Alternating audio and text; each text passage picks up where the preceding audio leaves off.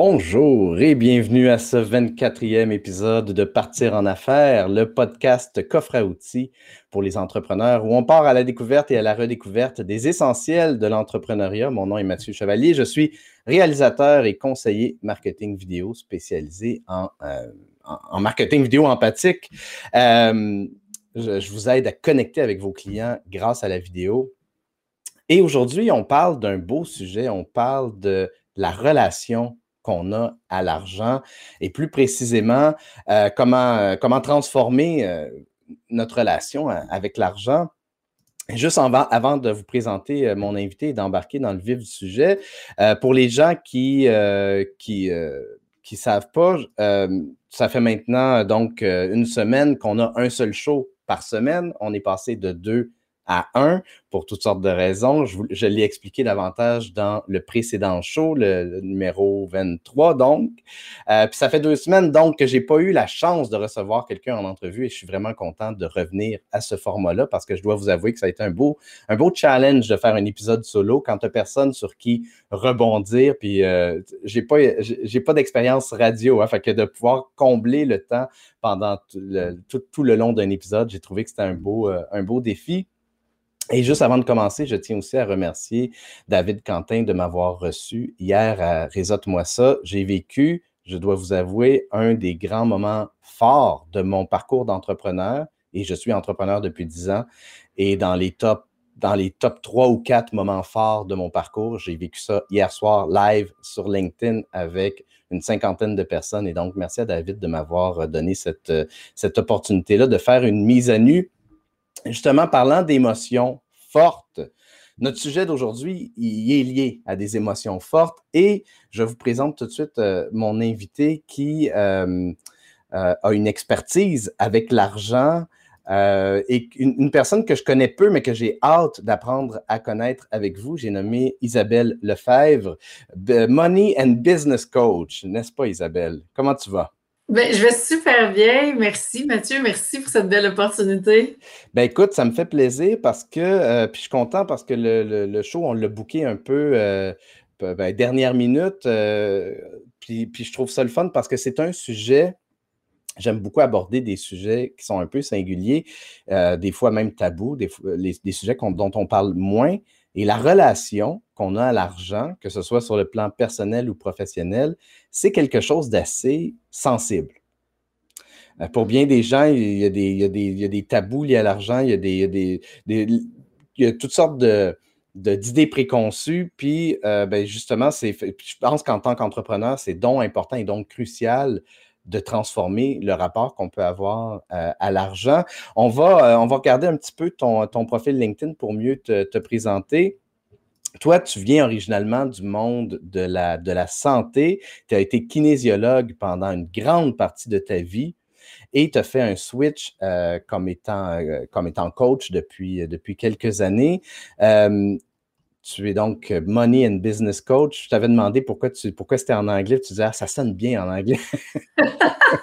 ben, tu sais, quand ça fait un an que tu cherches en français puis tu ne trouves pas, puis tu sais que ça sonne bien en anglais, ben, à un moment donné, tu assumes. Donc, euh, c'est ce que j'ai fait. Hein. Pourquoi ce sujet-là, l'argent? Dans tous les, les, euh, toutes les possibilités, de, les formes d'accompagnement d'entrepreneurs, euh, de coaching, l'argent, pourquoi ça résonne chez toi, ce, sujet-là particulièrement? Ben, ça résonne depuis longtemps. Puis, je dirais que c'est parce que c'est ce qui m'a permis à moi de, faire des, des, vraiment des, des sauts, euh, de prendre le plus d'expansion dans mon entreprise. C'est quand j'ai vraiment travaillé ma relation avec l'argent que j'ai été en mesure de vraiment euh, faire des sauts, euh, je dirais des sauts quantiques même. Alors, j'ai eu des révélations quand j'ai commencé à travailler ma relation avec l'argent. Et surtout, j'étais vous savez, réseau de la santé, hein, comment ça fonctionne, mais euh, il y a un fonds de pension et, quand on est là-dedans, il y a un certain, on est attaché à ce fonds de pension-là.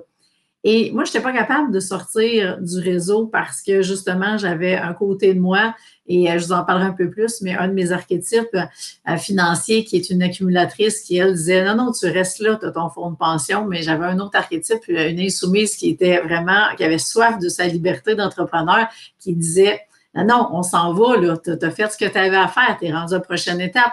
Et donc, j'étais tellement en dualité avec moi-même par rapport à ça, j'étais incapable de quitter. Et donc, quand j'ai commencé à travailler ma relation avec l'argent, eh bien, c'est ce qui m'a permis de dire, OK, j'ai fait ce que j'avais à faire, ces missions accomplies, et là, euh, je, vais, je vais quitter et je vais être à mon compte à temps plein. Donc, je vais lâcher cette sécurité-là. Puis c'était quoi, c'était quoi ta relation à l'argent à ce moment-là? Ben, j'avais, euh, je pense que j'étais vraiment pris dans, dans, dans l'engrenage de parce que, bon, tous ceux qui sont dans ce milieu-là euh, tiennent dans leur fonds de pension et, vraiment les conditions de travail sont, sont vraiment axées. C'est des bonnes conditions, oui. Euh, et à ce moment-là, ben, euh, tout le monde est attaché à ça. Et c'est ce qui fait en sorte qu'il y a plein de monde qui vont rester là aussi, euh, peut-être trop longtemps, et euh, parce que justement, qu'ils ne veulent pas. Euh, veulent pas perdre cet acquis-là, je dirais, qu'on n'a pas quand on est dans le monde de l'entrepreneuriat. Mais pour moi, c'est clair que j'avais fait le tour et que je ne me réalisais plus. Donc, si je voulais continuer de me dépasser, je voulais continuer de me développer, j'avais à faire le saut. Et, c'est vraiment en travaillant ma relation avec l'argent que j'étais capable de le faire. Mais là, tu as répondu à la quatrième personne. Moi, ce que j'aimerais savoir, tu as parlé de on, ah! tu as dit on, on vit ça. Moi, ce que j'aimerais savoir, c'était quoi ton rapport à l'argent? Puis peut-être, si, on, creuse plus loin, là, quand tu as grandi, quand, euh, quand on commence à prendre conscience hein, de, de l'argent euh, un peu enfant, adolescent, jeune adulte, est-ce que tu te souviens tes, tes, tes, tes, souvenirs par rapport à ta relation à l'argent? Avant même que tu sois kinésiologue. J'ai des très bons souvenirs. Euh, en fait, ben oui, moi, j'ai été élevée dans la boutique de produits naturels de ma mère. J'avais 10 ans quand elle a lancé la boutique et c'était très avant-gardiste à l'époque. Là, on est en 1986. Euh, et, et, je, suis, native de l'Abitibi des donc encore plus en Abitibi, il n'y avait absolument rien à ce moment-là.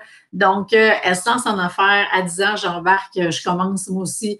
Et on avait une super grosse machine de popcorn. Et c'est moi qui vendais le popcorn. Donc, euh, moi, ma, première job à vie a été d'être payé une pièce de l'heure pour vendre le popcorn. Et c'est à ce moment-là que ma relation avec l'argent a vraiment commencé. Donc, euh, et, je faisais vraiment ce que j'aimais. Alors, pour moi, l'argent a vraiment, euh, on pourrait dire une pièce de l'heure, c'est rien. Mais je gagnais une pièce de l'heure pour parler avec mes amis puis vendre du popcorn. Donc, j'avais vraiment, c'était super beau, c'était vraiment une super belle première expérience. Et à partir de là, bien, le salaire a toujours monté. J'ai toujours eu plus de responsabilités. Euh, ça a été là que je me suis formée, même, je dirais, comme entrepreneur sans le savoir, parce que j'ai eu ce modèle-là avec qui j'ai grandi. Et puis. Euh, le rapport de tes parents à l'argent, c'était quoi? Et c'est des visions très différentes. Parce que d'un côté, euh, j'avais deux parents d'affaires et d'un côté, il y avait une vision vraiment d'aider les autres et de l'autre côté, il y avait vraiment une vision de faire de l'argent. Alors moi, j'ai vécu avec cette dualité-là de dire est-ce que moi, je vais être celle qui fait de l'argent ou est-ce que je vais être celle qui aide le monde? Et, ça a été vraiment. Et donc, à l'époque, tu voyais ça comme étant contradictoire, si je comprends bien. Ah, complètement, complètement. Je voyais ça deux extrêmes, euh, vraiment deux opposés, puis il euh, fallait choisir ça. Et personne ne m'obligeait à choisir. Moi, personnellement, j'avais compris que je devais choisir mon, mon camp entre les deux, puis dire, OK, euh, où est-ce que je me situe? Et ça a pris vraiment beaucoup d'années. C'est dans les dernières années que j'ai vraiment compris à ce moment-là que euh, j'avais pas à choisir, que finalement, j'allais aider les autres parce que j'ai toujours été en relation d'aide. Euh, dans la boutique de produits naturels de ma mère, tout ce que je faisais, c'était ça, donc conseiller les clients qui rentraient. Et donc, j'ai toujours été dans la relation d'aide d'une certaine façon. Quand je suis allée à l'université, puis que j'ai été dans ma première carrière, c'est ce que j'ai fait. Et euh, à partir de là, j'ai compris finalement que plus que j'allais avoir d'argent, et eh bien plus que je serais en mesure d'aider les autres. Et c'est là que j'ai vraiment pris les deux et je les ai mis ensemble. Donc, pour moi, l'argent est devenu le plus grand outil que je peux avoir en main pour pouvoir vraiment aider pour pouvoir contribuer davantage, je peux vraiment réaliser ma mission. Puis ça, on va, c'est intéressant parce que le, justement, là, tu parles de l'après-transformation, hein, puis euh, on, va, y arriver évidemment, mais j'aimerais ça, ça, voir, tu sais, dans, ta pratique, quels sont les, rapports, les problématiques conflictuelles, difficiles que tu vois les gens, les entrepreneurs avoir avec l'argent? Et peut-être même qu'ils s'en rendent même pas compte, en fait. ben, euh, ben, je pense que les gens ont quand même certaines, consciences. Je dirais que euh, tout ce qui est le dépense, la, perception de la dépense versus l'investissement. Quand on est en affaires, on, a à investir dans notre entreprise. Et, je, vais, je vais parler beaucoup des femmes parce que c'est très, très caractéristique des femmes. Les femmes vont beaucoup investir pour, ben, en fait, je dirais pas investir, elles vont beaucoup s'inscrire à des formations pour aller chercher des cordes de plus à leur arc. Ils vont suivre tout ce qui passe comme formation, mais quand ça va être le temps d'investir dans l'entreprise, tout de suite, ça va être vu comme une dépense. Pourtant, ils vont avoir un mur de diplômes, là, tu sais, tous ceux qui sont dans le musée de développement personnel, ils ont tous suivi les cours qui peuvent exister. Et c'est comme si euh, ils se donnent cette permission-là, puis que ça serait justifié de le faire. Sauf que quand on parle d'investir dans l'entreprise pour vraiment euh, être en affaires pour développer vraiment son leadership, euh, ses qualités comme entrepreneur. Et bien là, c'est une toute autre histoire et là, on rentre vraiment dans les dépenses. Alors, le, rapport dépenses-investissement, euh, ça, va être, vraiment vu comme une dépense. Donc, ça, je vais beaucoup voir ça. la peur d'investir, la peur de ne pas avoir de retour sur l'investissement. Alors que on, investit en nous, à travers, peu importe à travers les entreprises de qui on investit, on va investir d'abord en nous, en notre entreprise, et on, revient vraiment à notre propre confiance en nous. Est-ce qu'on est capable de se faire confiance pour y arriver? Là, tu parles de trucs que je vois en surface. Ce que je serais curieux d'explorer d'abord et avant tout, c'est quels sont les, euh, encore là, consciemment ou inconsciemment, quels sont les rapports qu'on a à l'argent? Quelles sont les émotions qui sont liées à ça? Parce que je peux facilement imaginer qu'il y a des gens qui ont des, des, rapports de honte, de, de, de euh, faire de l'argent, c'est mal, et de toutes sortes de croyances, toutes sortes de, croyances émotionnelles profondément. Euh, ça nous fait réagir quand on voit des gens, par exemple, faire de l'argent ou faire n'importe quoi avec leur argent ou, à l'inverse, garder leur argent pour eux. Euh, qu'est-ce que tu vois comme. Parce que puis il faut défaire ça, toutes les, tout ce qui est euh, croyance, tout, ce qui est, tout ce qui est fort émotionnellement. J'imagine qu'il faut défaire ça pour transformer son rapport à l'argent. Donc, qu'est-ce que tu vois comme étant justement ces principaux euh, blocages-là, ces principaux obstacles-là par rapport à notre relation à l'argent? Je pense, je te dirais que c'est la peur, la peur d'en manquer. La peur d'en manquer fait vraiment partie du quotidien. Puis, euh, tout le monde va vraiment, euh, puis avec la, période dans laquelle on est plongé depuis euh, plus d'un an euh, et quelques, euh, la peur du manque est vraiment, euh, je pense, l'enjeu majeur dans l'histoire parce que si on avait une garantie que l'argent va toujours arriver puis tout va toujours rouler, ça serait beaucoup plus simple. Puis les gens, je pense qu'il y aurait beaucoup plus euh, de confiance et d'aisance à investir, mais la peur va en retenir beaucoup. Puis là, tu parles de la peur, puis je trouve ça intéressant. Qu'est-ce qui est, c'est quoi le risque de se laisser guider par sa peur? C'est quoi le risque de laisser guider ses décisions financières par rapport à son argent, avec, avec la peur comme étant notre, guide. ben moi, je dis toujours que où est-ce que ça fait le plus peur, c'est là qu'on doit aller. Parce que euh, souvent, on a peur, mais tu la peur de l'échec, c'est une chose, la peur que ça ne marche pas. Mais en dessous de ça, il y a toujours une plus grande peur. C'est vraiment la peur de briller, la peur d'être authentique, d'oser être qui on est, de se montrer sur son vrai jour puis de vraiment euh, porter notre message. Et, cette peur-là est, beaucoup plus grande parce qu'on s'expose, on se met à nu, on s'expose complètement. Et là va revenir, euh, si on a vécu des expériences, par exemple dans l'enfance, à l'école, l'intimidation, l'humiliation, tout ça va euh, peut faire face, surface assez rapidement. Donc, la peur de briller et d'être qui on est vraiment, je pense qu'elle va être beaucoup plus grande à ce moment-là que le reste. Puis qu'est-ce qui, qu'est-ce qui se passe quand on si on travaille pas notre. Si on ne transforme pas notre rapport à l'argent, qu'est-ce qui arrive? Quelles sont les conséquences? Ben, les conséquences, euh, on continue sur le même chemin qu'on est. Euh, donc, euh, on va attirer les mêmes patterns. Ben, quelqu'un qui, par exemple, à tous les fins de mois, c'est la même histoire, sont toujours à court d'argent, ils ne savent jamais comment ils vont boucler la fin du mois ben, ça va continuer de mois en mois comme ça. Il y en a qui me disent, ben moi, l'argent rentre super bien, mais elle ressort tout le temps, il n'en reste pas. OK, qu'est-ce qui fait qu'il n'en reste pas? C'est quoi le bénéfice qui est là? De quoi tu, te, protèges de cette façon-là? Alors, euh, c'est toujours une histoire de pattern, donc tout va se répéter, tout va continuer. Et dès qu'on se met à prendre conscience de la relation, de, qu'est-ce qui accroche, de, des bénéfices qu'on va chercher dans cette situation-là, bien, automatiquement, on peut changer la donne complètement. Et c'est quoi la première étape?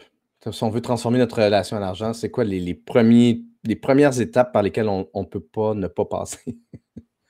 Bien, il y a, pour moi, je vois ça en deux chemins. OK? Je veux dire, il y a un chemin plus rapide. Fait que les Ferrari, il y a un chemin plus rapide et il y a le chemin qu'on peut prendre pour y aller tranquillement. Donc, euh, par quel tu veux que je commence? Je te laisse être le guide euh, de la, de la raison.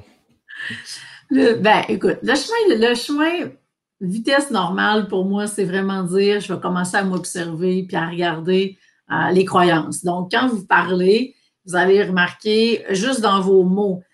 D'ailleurs, puis j'en parle dans mon nouveau livre, on pourra parler, mais juste le, langage qu'on utilise quand on parle d'argent.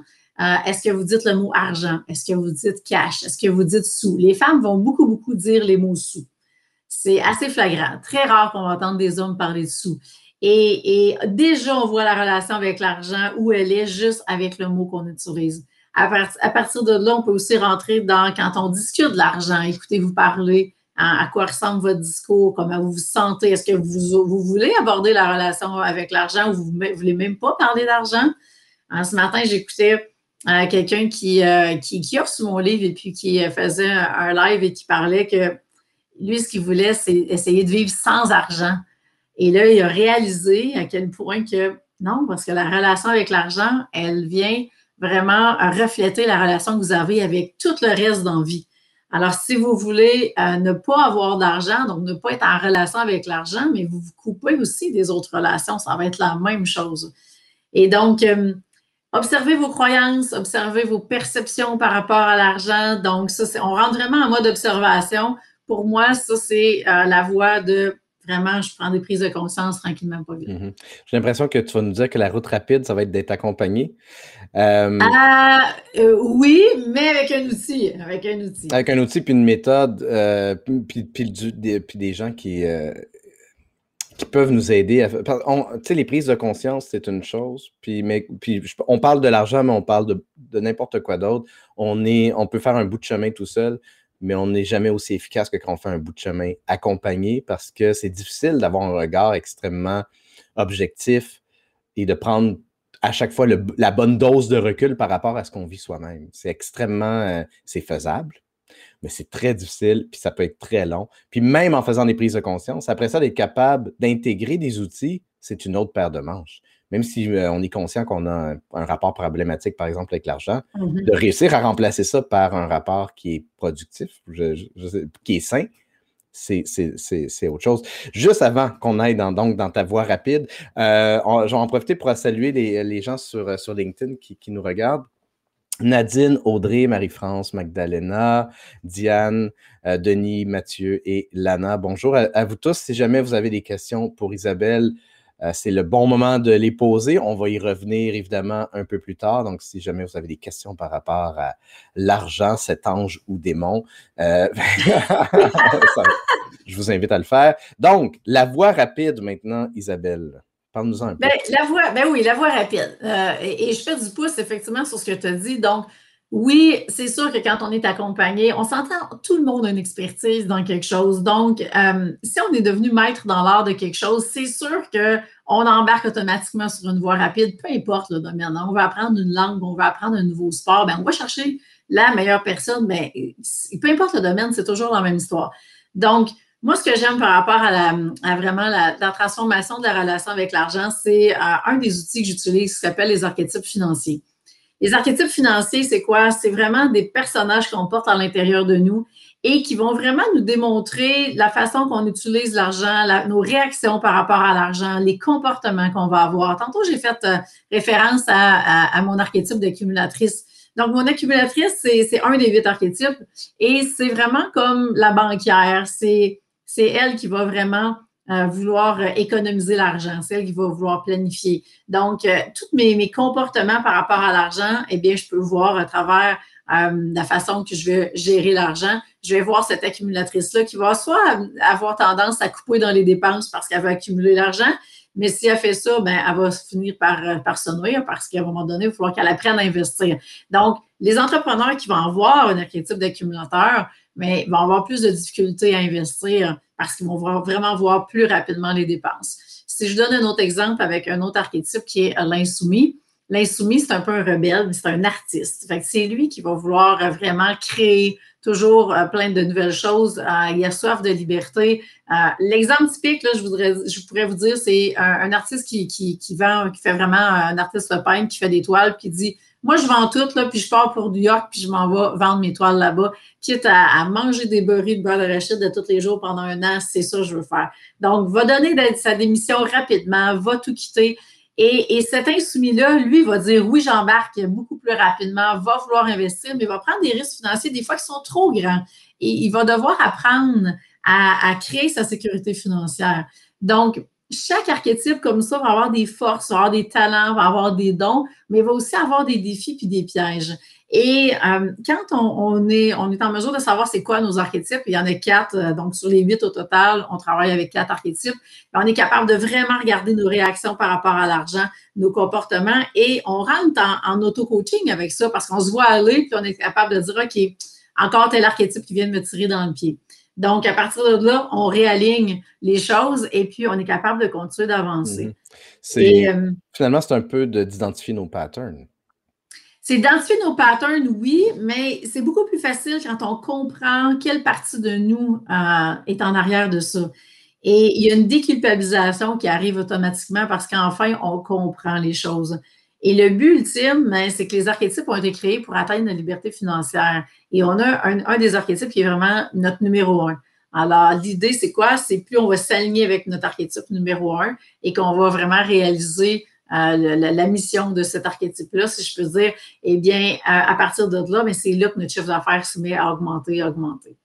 Et moi, c'est ce qui s'est passé dans mon cas. Ça a été la, grande révélation. C'est ce qui a fait que je suis allée me certifier aux États-Unis pour pouvoir vraiment utiliser cette méthode-là avec mes clients.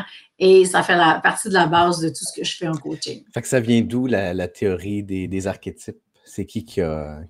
ah, ben écoute, ça? vient, ça vient de loin, les archétypes en psychologie, ça a été longtemps utilisé. Et puis, euh, vraiment, les archétypes financiers, c'est Kendall Summerhawk, qui est une coach d'affaires américaine, euh, vraiment euh, de renommée internationale. surtout pour les femmes. Kendall, c'est K-E-N-D-A-L-L. Uh-huh. Son nom Summerhawk. Summerhawk, Summer, et puis Hawk, c'est H-A-W. Je vais partager, euh, si jamais il y a un site web, je vais partager un peu. Euh, oui, elle a son site. Donc, euh, c'est ça, Canada certifie des coachs. Alors, j'ai fait cette certification-là et c'est ce qui me permet maintenant de pouvoir utiliser vraiment les archétypes à même mon coaching.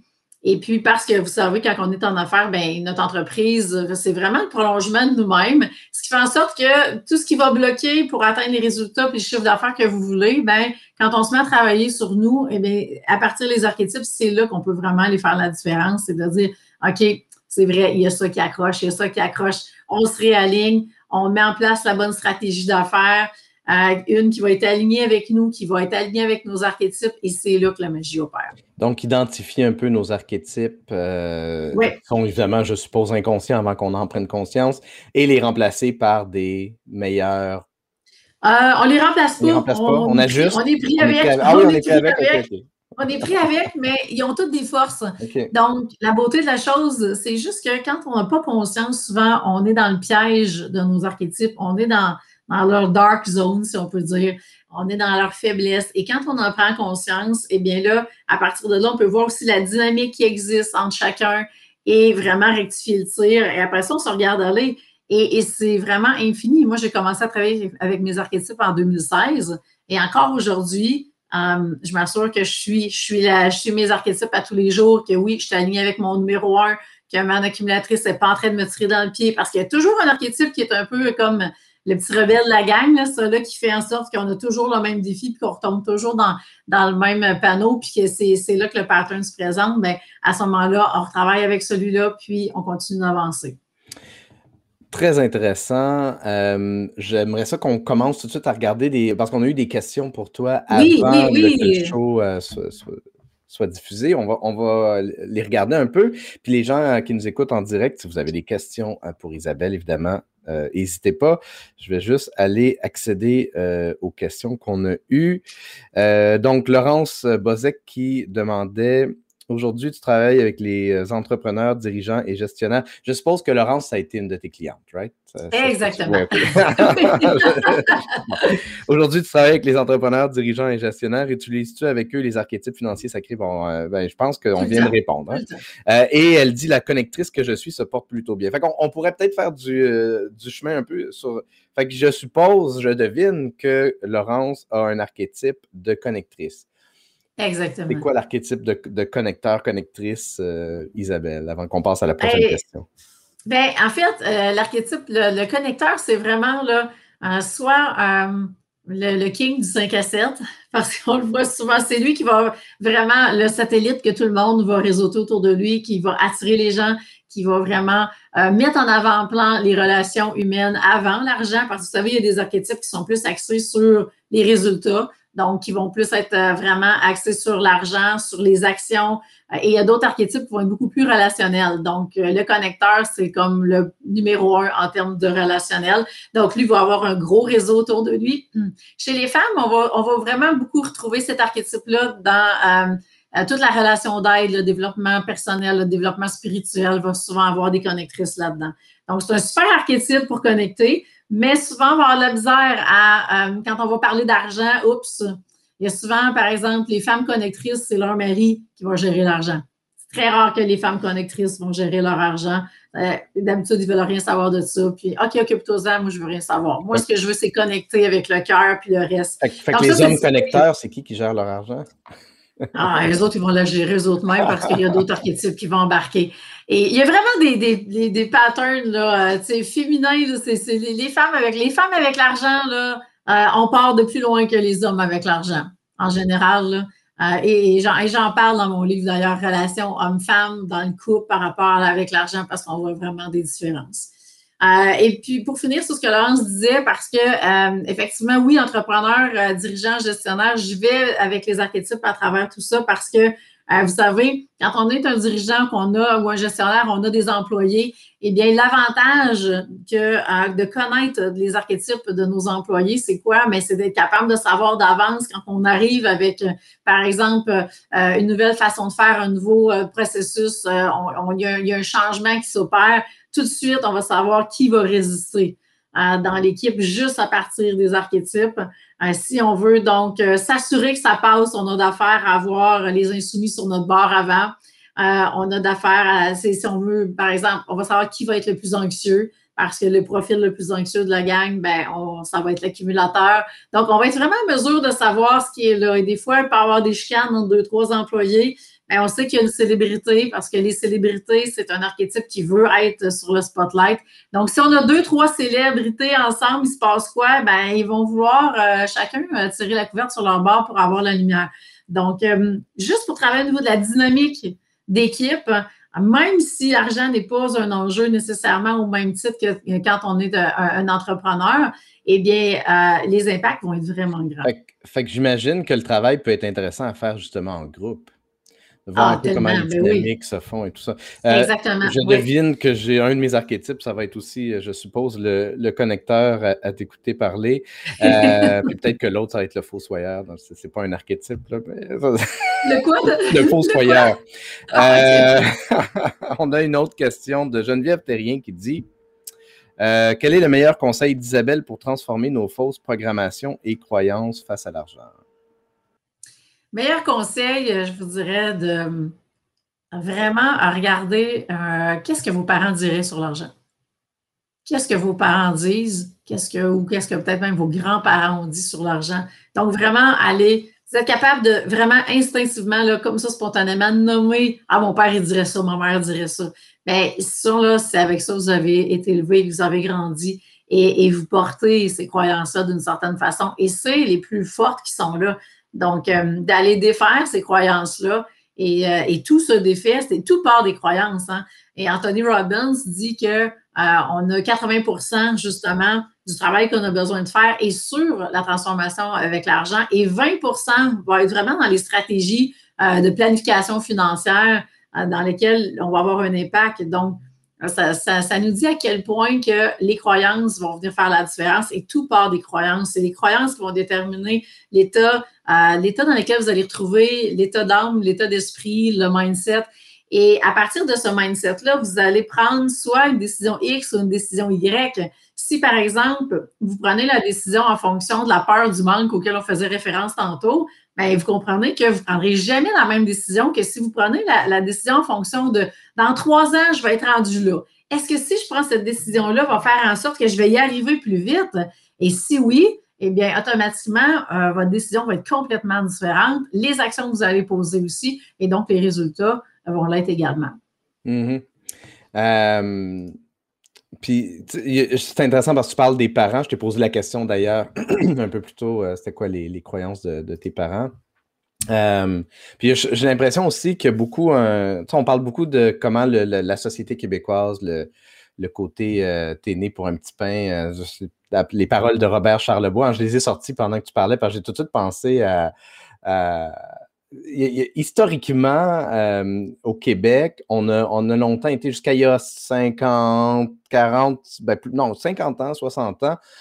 les, francophones, on était beaucoup la classe ouvrière, puis la classe dirigeante, c'était les, anglophones. Puis j'ai l'impression qu'il y a beaucoup de.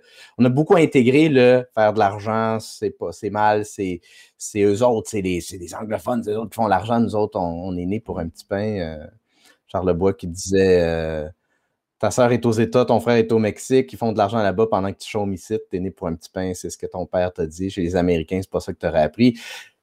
Et, euh, Effectivement. Puis, c'est intéressant parce que c'est ça, faut, faut qu'on.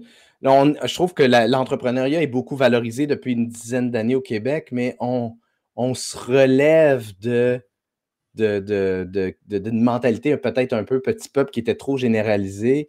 Puis il faut, faut, faut, faut, prendre les rênes de notre, de notre, de notre destinée, puis c'est de, de, regarder un peu d'où on vient pour, pour pouvoir mieux euh, visualiser où on va, où on veut aller, la destination qu'on a envie de se créer.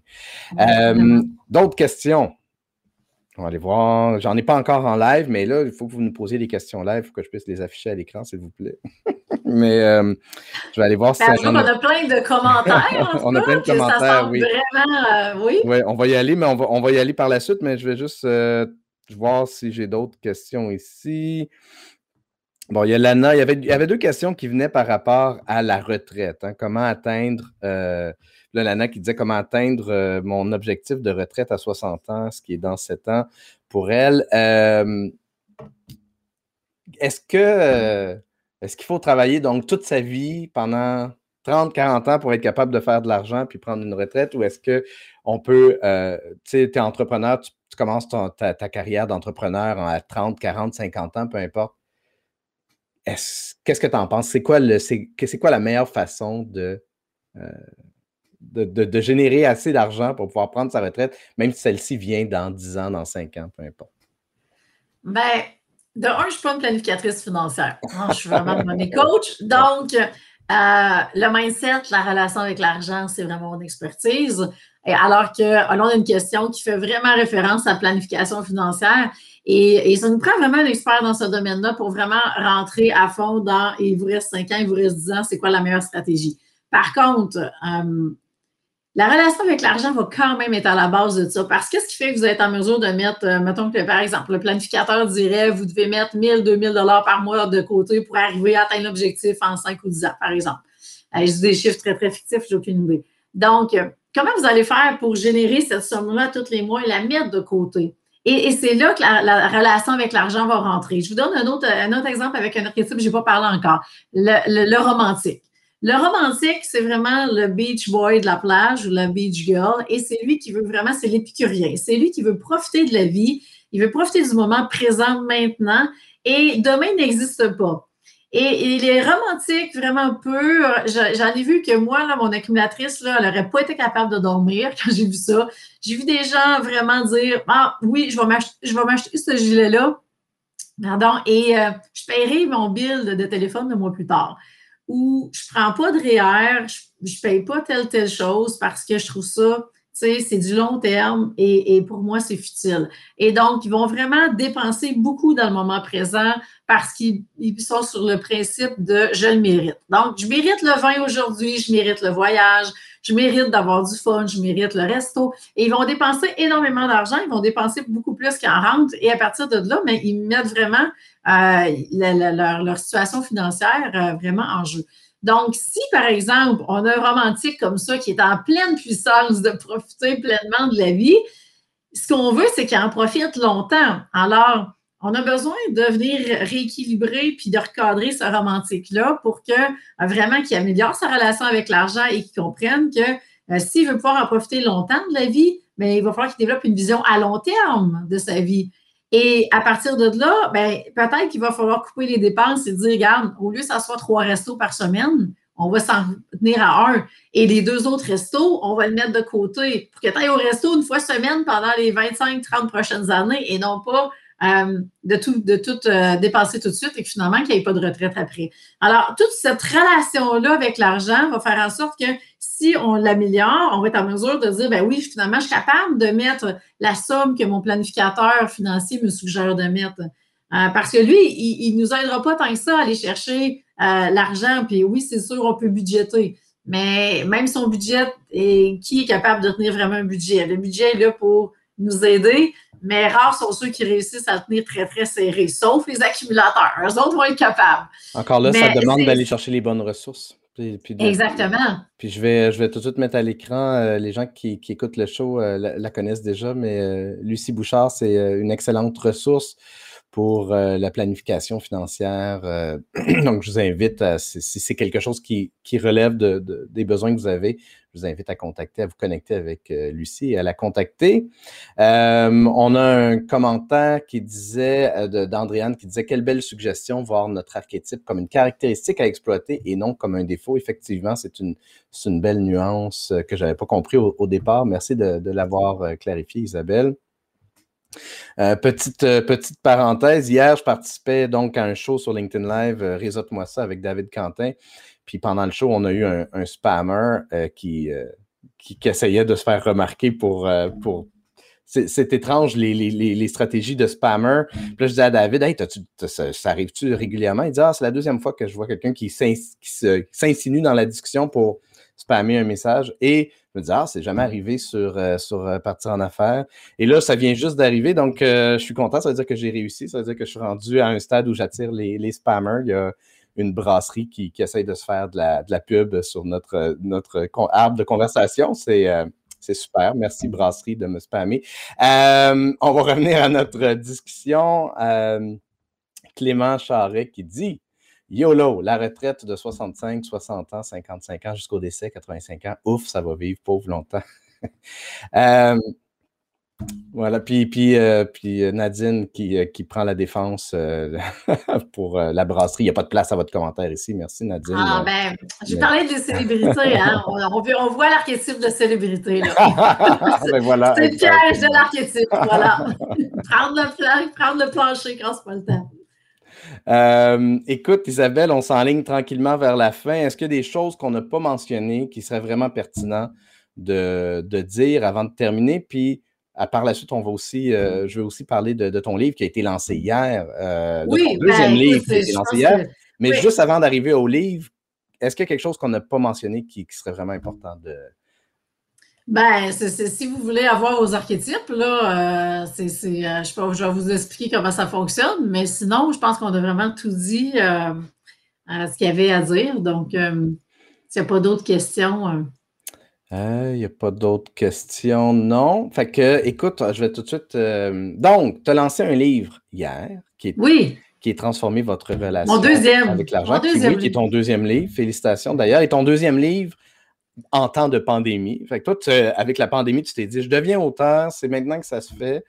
Euh, je sais que tu as commencé à écrire ton premier avant que la pandémie arrive, mais euh, ça fait deux livres. Euh, oui, ça fait deux livres. Le premier, je l'ai eu dans mes mains à la fin d'année 2019, mais le timing avec Noël qui arrivait faisait en sorte qu'au niveau des, librairies, il est sorti en janvier 2020. Uh-huh. Et donc, après ça, la pandémie est arrivée. Et finalement, ben, au mois d'août l'été passé, tout s'est placé pour que je sois rendue à écrire mon deuxième livre. Donc, c'est là que ça a commencé l'aventure. Félicitations pour. Merci. Je suis très curieux d'y jeter un œil. Je n'ai pas eu la chance, malheureusement, de le lire avant qu'on se parle parce que le show a été booké un peu euh, ben, il, y a quelques jours. Euh, mais donc, je suppose que ton livre aborde les archétypes. Euh, peux-tu nous, expliquer un peu quel genre d'outils ce, deuxième livre-là est pour un entrepreneur en particulier? Bien, en fait, j'ai vraiment. L'idée au départ, c'est d'écrire un livre qui s'adresse vraiment à monsieur, madame, tout le monde parce que peu importe ce que vous faites dans la vie, tout le monde a besoin de transformer sa relation avec l'argent. Alors, euh, tout le monde va trouver son compte dans le livre. Et donc, c'est sûr que j'ai souvent des exemples, je fais souvent référence aux entrepreneurs parce que euh, c'est quand même la majorité des gens que je coach. Donc, à partir de là, eh bien, ce qu'on fait, moi, j'aime beaucoup voir les choses euh, dans leur ensemble. habituellement, la, façon que je fonctionne, et c'est comme ça avec mes clients aussi, je vais toujours euh, voir vraiment euh, que ce soit l'argent, que ce soit l'entreprise, sous toutes ses angles, sur toutes ses coutures. Et c'est vraiment de cette façon-là que j'ai abordé la relation avec l'argent. Donc, vous allez voir vraiment l'argent par rapport au passé. Donc, l'histoire de l'argent, la religion avec l'argent. Euh, je fais même référence à la Bible. Alors, on passe tout au peigne fin. Euh, comment l'Église, euh, comment l'Église a travaillé avec l'État et comment est-ce que justement que les croyances se sont instaurées qui font en sorte qu'aujourd'hui, effectivement, comme tu faisais référence tantôt, Mathieu, une nuit pour un petit pain est encore là. Et, et, même, je fais référence aux Américains qui, eux, contrairement à nous, ont vraiment amené l'argent au même niveau que, que Dieu. Et, on le voit même sur, et ouais, et on le voit même sur euh, le billet, les, les, billets de dollars américains. Donc, les vraiment, les visions sont complètement différentes. Et une chose que vous devez comprendre, c'est on, peu importe, l'argent, c'est vraiment une énergie et euh, on peut, c'est facile de rentrer dans le jugement sur qu'est-ce que les gens font avec l'argent, mais dites-vous bien que euh, ce qu'on fait avec l'argent est toujours en fonction de nos valeurs. Donc, euh, plus vous allez avoir d'argent, plus ces valeurs-là vont s'amplifier. Alors, on peut toujours faire autant le bien que le mal avec l'argent parce que c'est une énergie neutre au départ. C'est entre autres ce que vous allez apprendre dans le livre. Donc, je vais vraiment assez loin quand même pour faire un survol de historiquement euh, toutes les croyances que la société nous a inculquées qui viennent justement de la religion, parce qu'on sait euh, à quel point que euh, l'Église était présente au niveau au Québec du moins et, et, a eu un impact majeur, autant positif, mais autant que ça a laissé des, des, croyances marquantes qui sont encore là de nos jours. Entre autres, on valorise beaucoup, beaucoup l'effort, beaucoup plus que quand on l'a naturellement ou quand c'est facile. Hein. Un chemin facile est beaucoup moins bien vu, bien perçu que quelqu'un qui a vraiment travaillé fort et qui a eu de la misère. Lui, il mérite plus. Et c'est très, très, très euh, religieux comme, comme croyance. On va aussi voir relation de couple. Donc, euh, la position qu'on occupe dans le couple, est-ce que vous avez une position de pourvoyeur? Et peu importe qu'on soit homme ou femme, on a une position de pourvoyeur ou on a une position où on est vraiment plus un parent au foyer, par exemple, parce que bien sûr, tout ça va avoir une, influence sur euh, votre relation avec l'argent. Euh, on va voir euh, qui vous êtes, hein, parce que qui vous êtes va définir votre relation, vos croyances, votre mindset, vos intentions, c'est quoi vos valeurs, euh, la contribution que vous voulez faire au monde.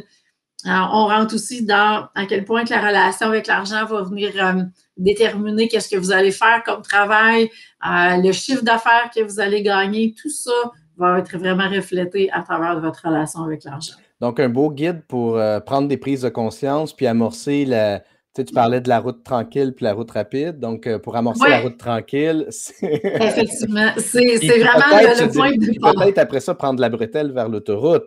Mais, euh, mais déjà, c'est un bon point de départ de, faire les prises de conscience puis de comprendre probablement, je, suis convaincu, les archétypes qui. Euh, qui nous façonnent. Et également, donc, sur ton site, isabellelefebvre.com, il y a une section, il y a la section boutique, c'est là qu'on va trouver euh, évidemment tes deux livres. On vient de parler de transformer votre relation avec l'argent, qui est ton deuxième livre, mais il y a également, puis je, suis en train de l'ouvrir, euh, ton premier livre qui est 100% aligné, 100% assumé, tout est possible.